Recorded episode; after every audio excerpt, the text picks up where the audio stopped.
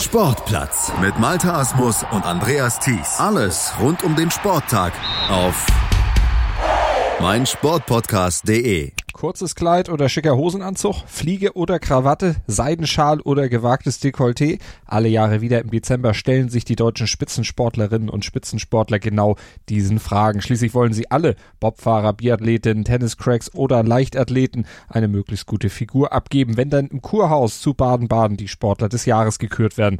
Und das war auch gestern so bei der 73. Ausgabe der Preisverleihung.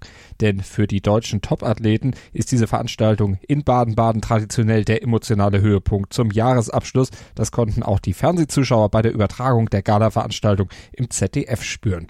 Ganz besonders viel Gänsehaut dürfte dabei Malaika Mihambo verspürt haben, denn die Weitspringerin, die wurde von den rund 3000 wahlberechtigten Sportjournalisten zur Sportlerin des Jahres gewählt. Ja, das ist was, äh, ja, was ganz Besonderes für mich. Ähm, also, weil das eben meine persönlich auch beste Saison war. Und umso mehr freut es mich, dass das jetzt hier eben auch heute honoriert wird. und äh, einfach durchatmen und es nicht so nah an sich ranlassen.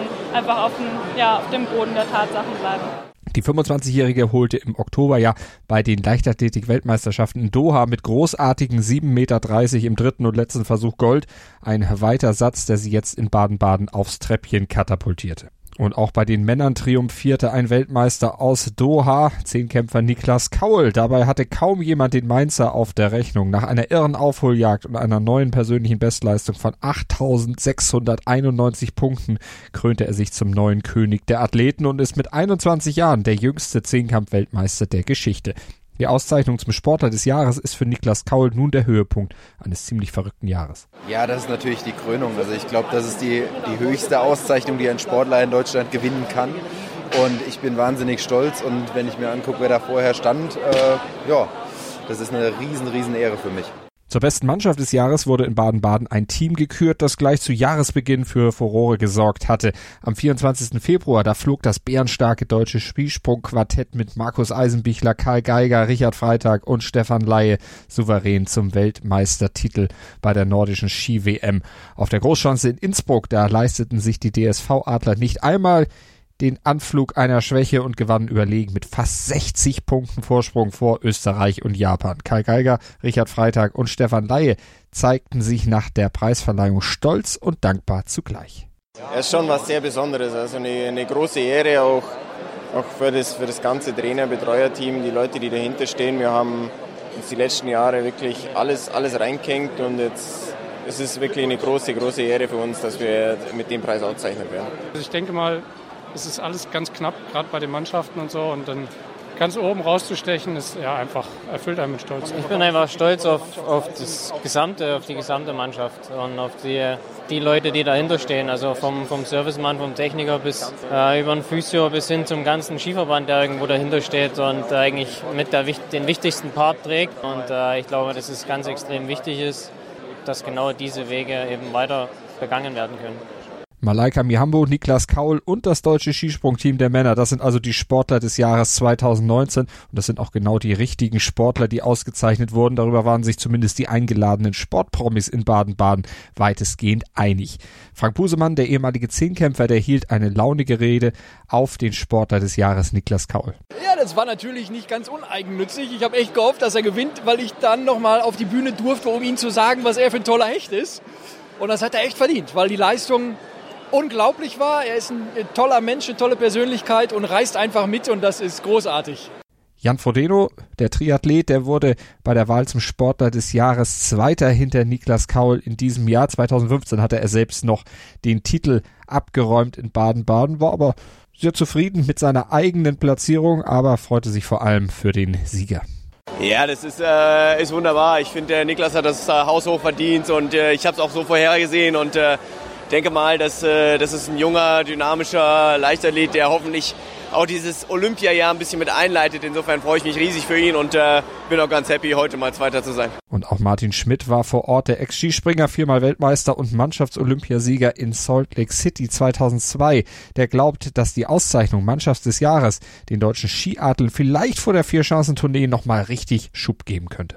Ja, ich glaube, ähm, das ist schon wichtig. Sie hatten jetzt in, in der Saison bis auf den Kahn nicht, nicht einen Saisonstart und ähm, dann hilft es doch auch nochmal ein bisschen rauszukommen aus dem, aus dem Weltcup-Trott und ähm, nochmal einfach sich auch ein bisschen zu erinnern, wie gut man eigentlich ist und was man, was man kann, was man drauf hat und kann man da schon nochmal ein bisschen Schwung mitnehmen. Und auch Robert Harting war mit von der Partie. Der ehemalige Diskuswerfer und dreimalige Sportler des Jahres ist mit den Preisträgern 2019 ebenfalls hochzufrieden.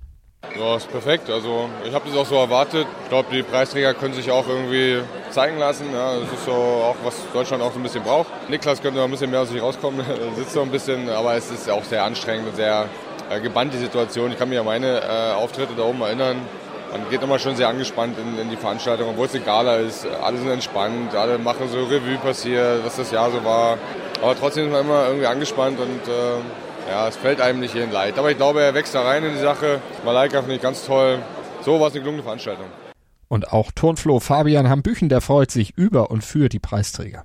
Kaul hatte ich ja auch auf dem Schirm, das hat mich sehr gefreut, dass er das Ding gemacht hat vor Frodeno. Bei den Mädels, ja, war halt schwer, ne? aber Mihambo, die hatte halt schon ja, das war schon ein geiler Erfolg, also kann man nicht anders sagen. Ja, bei der Mannschaft war, glaube ich, die schwerste Entscheidung, auch für die Journalisten. Also wenn ich mich so rumgehört habe, äh, nichtsdestotrotz finde ich es schön, dass äh, Skispringen das jetzt mal gewonnen hat. Vor allem, weil das ja immer im letzten Winter ist, das ist so lange her, da ist oft die Gefahr, dass die Leute das vergessen, aber umso schöner. Also insofern, ich bin sehr zufrieden. Aber natürlich war nicht nur sportliche Prominenz vor Ort, sondern auch aus dem Showbusiness, so zum Beispiel Thomas Gottschalk, der lebt in Baden-Baden und moderierte den Sportler des Jahres 1984 sogar mal selbst. Er zieht den Hut vor den Leistungen der Athleten. Naja, ich bin natürlich voller Respekt vor den Leistungen von diesen Herren. Ich meine, gerade in der Zeit, wo heute irgendein eine Anzahl von, von Followern reicht, um weltberühmt zu sein, ist das natürlich schon eine Gruppe von Leuten, die unglaublich trainieren die Unglaubliches leisten. Äh, und, und diese Disziplin und dann natürlich auch noch diese Coolness, die sind ja inzwischen alles auch Entertainer. Da stehen ja keine äh, Betonklötze, die sie nicht ausdrücken können, sondern die waren ja alle eloquent und lustig und sympathisch und richtig, also ich bin richtig begeistert von denen.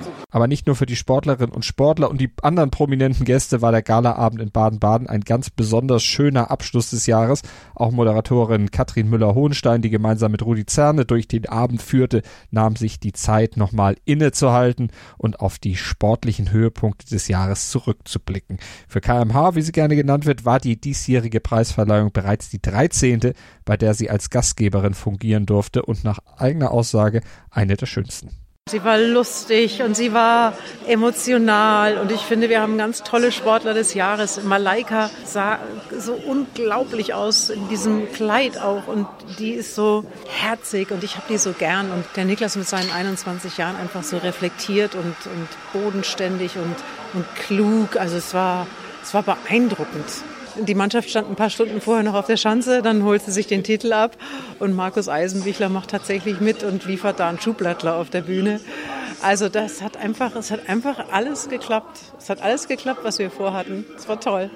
Am Sonntagabend wurden die besten Sportler des Jahres also im Kurhaus Baden-Baden mit der Trophäe Sportler des Jahres 2019 ausgezeichnet. Malaika Mihambo, Niklas Kaul und das deutsche Skisprungteam der Männer waren die glücklichen Gewinner.